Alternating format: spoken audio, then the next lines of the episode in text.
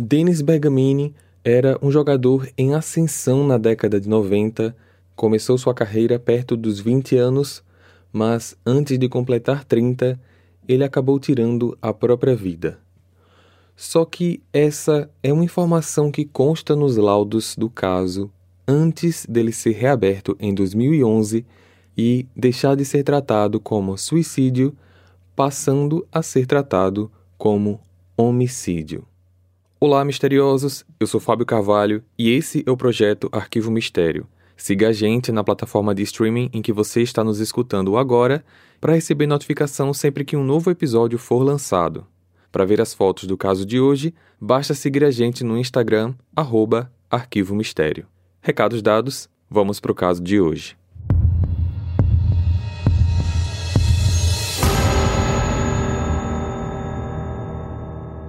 Donato Bergamini, conhecido posteriormente apenas como Denis Bergamini, nasceu no dia 18 de setembro de 62 em Argenta, Itália.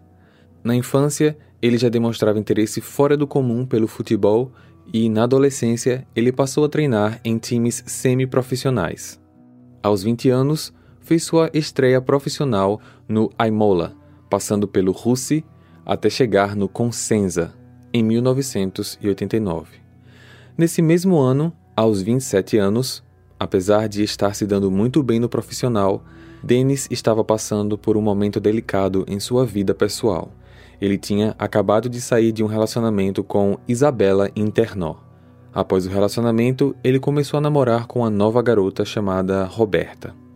Só que, antes mesmo que esse novo relacionamento engajasse, Isabela descobriu que estava grávida isso acabou gerando mais discussão entre os dois.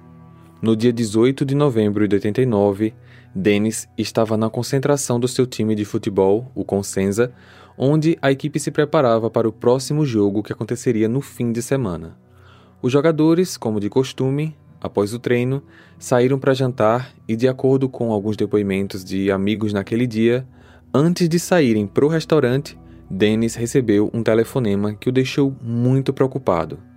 Ninguém, no entanto, sabe com quem ele conversou ou o conteúdo da conversa.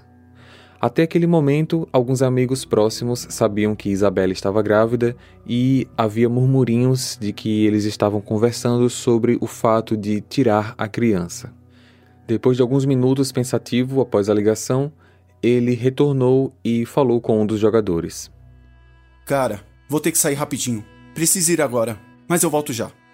Ao que se sabe, Denis foi até o encontro de Isabela e, depois de conversarem, ele a levou para casa. Nesse percurso, ele tinha demonstrado o interesse em abandonar o futebol e ir morar no Havaí ou Portugal.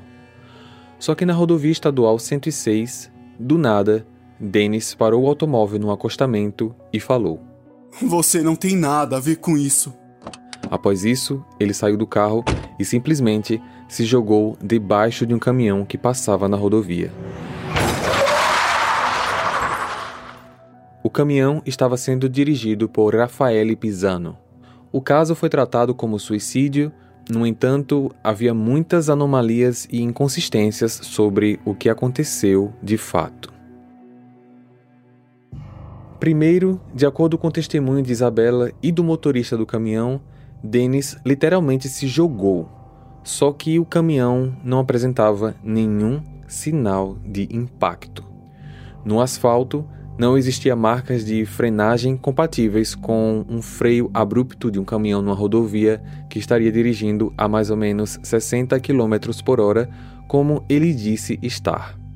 As marcas estavam por apenas 18 metros, o que, segundo técnicos, correspondia a um freio abrupto de um caminhão dirigindo a apenas 30 km por hora, metade da velocidade que ele disse. Segundo, o corpo de Dennis não apresentava marcas de impacto nem de arranhões como se tivesse sido arrastado no asfalto por alguns metros. Terceiro, os sapatos, roupas e o relógio de Dennis também não apresentavam qualquer arranhão. Quarto, a autópsia do corpo do rapaz confirmou que ele não tinha sido arrastado, mas sim esmagado.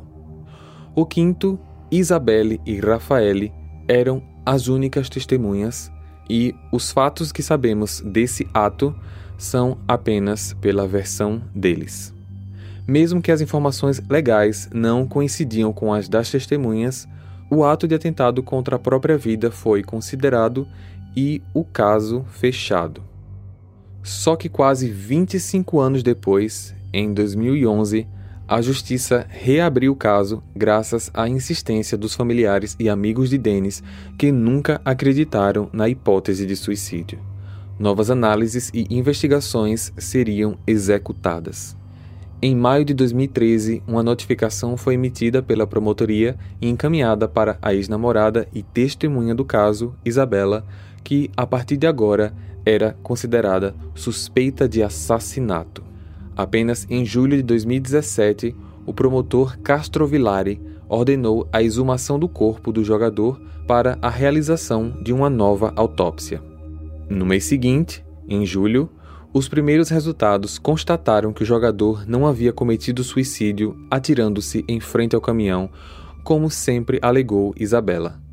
Em novembro, os resultados finais afirmaram que o jogador foi morto por asfixia, além de resíduos de álcool etílico terem sido encontrados. E todos sabiam que Dennis não bebia, o que levou a uma hipótese de que ele tenha sido drogado ou tenha inalado clorofórmio. Isso levou os especialistas a suporem que a vítima poderia ter sido atordoada primeiro por algum tipo de narcótico e depois sufocada sistematicamente com o uso de uma sacola plástica, por exemplo. Ou seja, o cenário de suicídio foi desconsiderado e agora passou a ser tratado como homicídio com possibilidade de alteração de cena do crime. Mas por quem? Como? Por quê? Isabela e Rafaele, as únicas testemunhas, se tornaram agora os principais suspeitos e a polícia não conseguiu achar nenhuma relação entre eles, nem antes nem depois do acontecido. Infelizmente, isso é tudo que sabemos, pois praticamente a nova investigação corre em segredo de justiça. Teorias dizem que Isabela é a culpada pelo fato dela não ter aceito o término do namoro e que a gravidez era uma desculpa, pois ninguém sabe ao certo se ela realmente acabou fazendo um aborto ou não. Após o caso ser julgado por completo, as informações se tornarão mais públicas. Eu prometo acompanhar esse caso e trazer para vocês atualizações, mas por enquanto, deixe aqui nos comentários a sua opinião. O que você acha que aconteceu com Denis Bergamini? Compartilhe esse episódio com seus amigos para ajudar no crescimento do canal. Siga a gente na plataforma de streaming em que você está nos escutando agora. Lembrando que as fotos do caso de hoje podem ser vistas tanto no nosso canal do YouTube como no nosso perfil do Instagram. Eu vejo vocês então no próximo caso. Combinado? Até lá! Hey, você se interessa por crimes reais, serial killers, coisas macabras e tem um senso de humor um tanto quanto sórdido? Se sim, você não está sozinho. Se você precisa de um lugar recheado de pessoas como você Venha conhecer o podcast Pátria Amada Criminal. Todas as semanas tentamos entender o pior da humanidade. Nesse processo a gente ri, chora, fica brava, fofoca, porque afinal de contas é assim que a gente fala quando está entre amigos. Suas novas melhores amigas trevosas estão aqui no Pátria Amada Criminal.